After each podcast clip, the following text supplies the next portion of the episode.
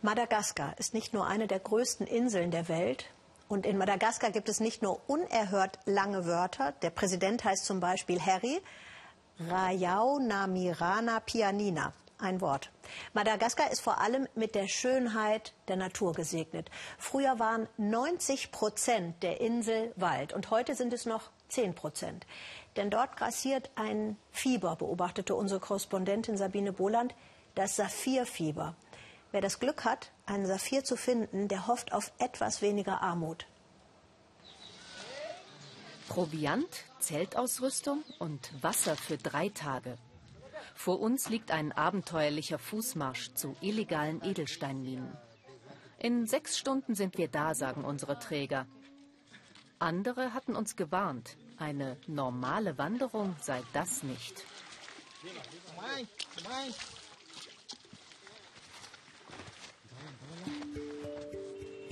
Deswegen wollen alle dorthin Saphire.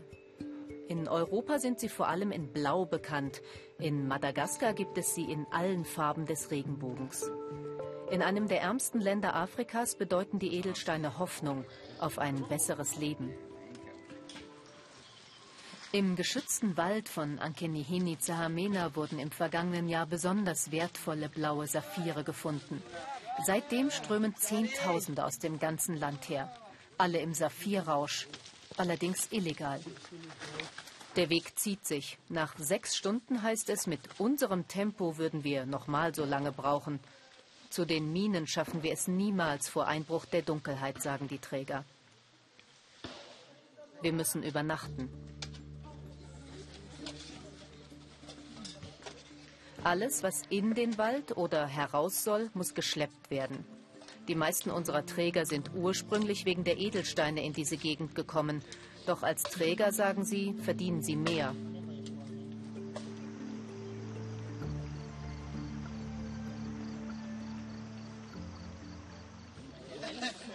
Am nächsten Morgen wird es noch nasser, noch anstrengender und noch matschiger.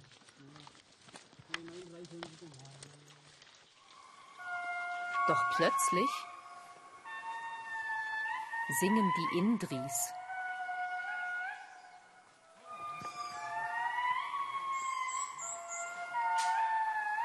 Indris sind Lemuren, die nur hier leben können.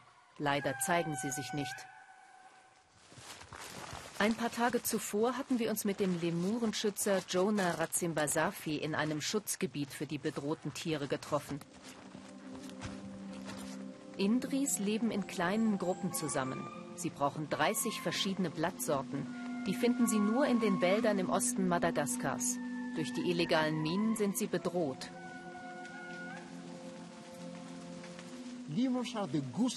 Lemuren sind für uns die Gänse, die die goldenen Eier legen. Ohne Lemuren ist Madagaskar nicht Madagaskar. Die Touristen kommen wegen der Lemuren hierher. Die Tiere können das Leben der Menschen hier verbessern, weil wir mit Tourismus Geld verdienen können. Doch die Menschen brauchen jetzt Geld. Nach insgesamt neun Stunden kommen wir an einem der vielen illegalen Minendörfer im geschützten Wald an. Aber kein Mensch sucht nach Saphiren an einem Donnerstag. Stattdessen Wäsche waschen, Haare schneiden, Karten spielen. Silvia Susanna legt eine Maske als Sonnenschutz auf. Sie erklärt uns, dass der Donnerstag ein Fadi-Tag ist. Fadi bedeutet auf Madagaskar streng tabu.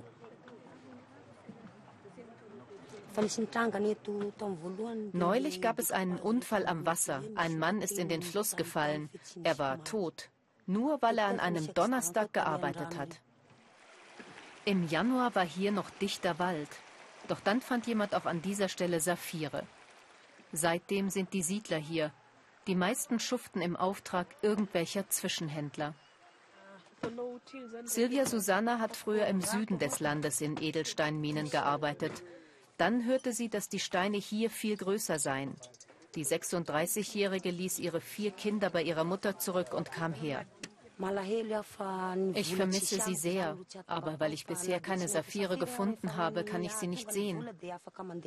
Um wenigstens etwas Geld zu verdienen, verkaufe ich diese Teigtaschen. In den Minen arbeite ich für einen madagassischen Boss. Er zahlt mir jeweils einen Becher Reis pro Tag. Kein Geld.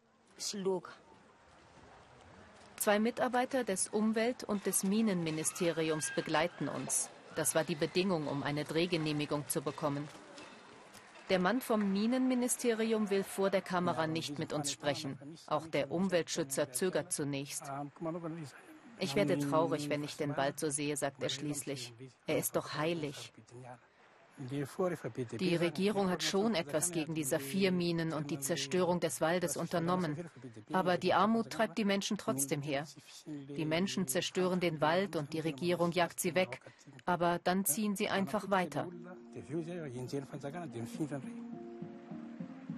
Die illegalen Minen sind politisch hochbrisant. Verschiedene Quellen berichten uns, dass Regierungskreise ihre Finger im Spiel mit den Edelsteinen hätten. Gelder für die Räumung der Minen seien plötzlich verschwunden. Offen reden will darüber keiner. Am nächsten Morgen ist der Fadi-Tag vorbei, Arbeiten wieder erlaubt. Silvia macht sich mit ihrem Kiessieb auf den Weg zum Fluss. Nur ein paar Meter unter der Erdoberfläche verbergen sich die begehrten Saphire. Im Wasser wird der Sand einfach weggewaschen. Immer in der Hoffnung, einen Edelstein zutage zu fördern. Die meisten gehen leer aus. Silvia hat seit Januar nichts gefunden. Ich träume von einem Steinhaus, damit meine vier Kinder es bequem haben und meine Mutter im Alter nicht leiden muss. Ich bin die einzige Hoffnung meiner Familie. Und ich bleibe so lange, bis ich genügend Saphire gefunden habe, auch wenn es hart ist. Für Silvia, Susanna und die anderen Saphirsucher zählt nur ihr Traum von einer besseren Zukunft, auf Kosten des Waldes und der Natur.